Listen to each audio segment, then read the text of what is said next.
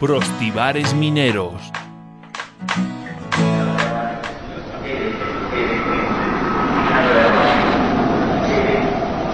Marisa. Pero señora... Se llama Marisa Pérez y tiene 16 años. Sí, pero... ¿Ustedes bajan a mi sobrina del avión o denuncio a esta compañía? Un momento, señora. La chica viaja con su madre. ¿Su madre? ¿Qué madre? Ninguna madre, señor. La baja o lo denuncio a usted por cómplice.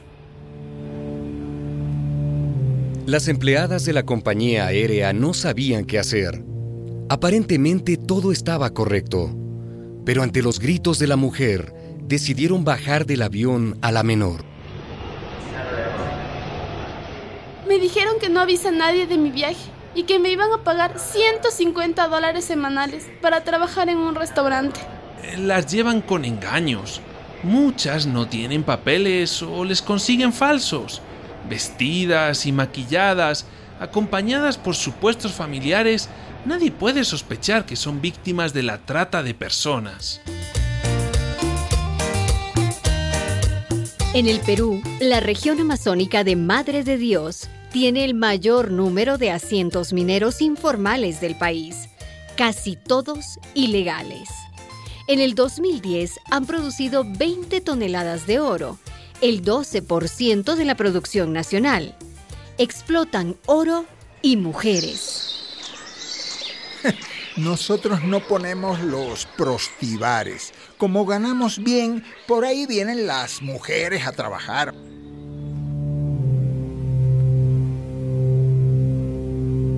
Vienen o las traen con engaños.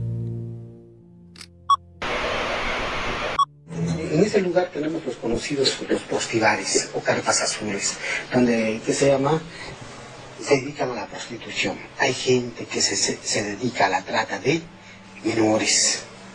¿Qué hacen? Que traen de Lima, traen de Arequipa, de Cusco, de Puno, traen menores engañadas, las engañan diciendo que les van a dar un trabajo en Puerto Maldonado y que van a ganar la suma de 800 a 900 soles o 1000 soles. La dueña del bar me quitó mis papeles y no me los quiere devolver. Yo me quiero ir de este lugar, pero dicen que les debo bastante plata por mi pasaje.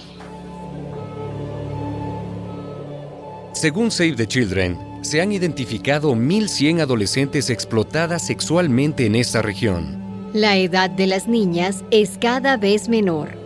Los mineros las prefieren muy jovencitas para evitar contagiarse del VIH. Y es que en Madre de Dios hay dos pueblos que tienen el más alto índice de SIDA del Perú.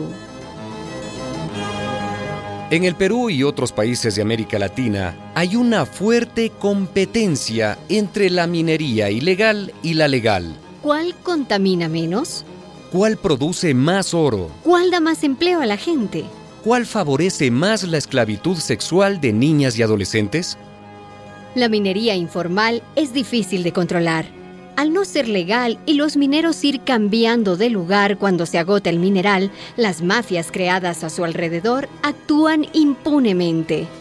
¿Y a dónde podemos ir? En las ciudades no hay trabajo. Yo ni siquiera tengo familia.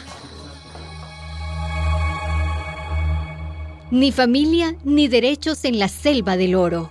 Esas niñas, adolescentes y mujeres que no tienen a dónde volver la vista son daños colaterales, ignoradas por la sociedad y los estudios ambientales. En Perú se cierran minas, se destruyen maquinarias, se rescatan mujeres. Pero no es suficiente. La mafia que trafica con mujeres y niñas sigue llenando los prostibares mineros.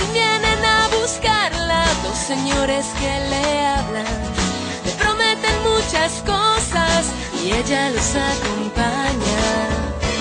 Nunca pensó que su sueño sería una pesadilla. Esos hombres le mintieron, como esclava la vendieron.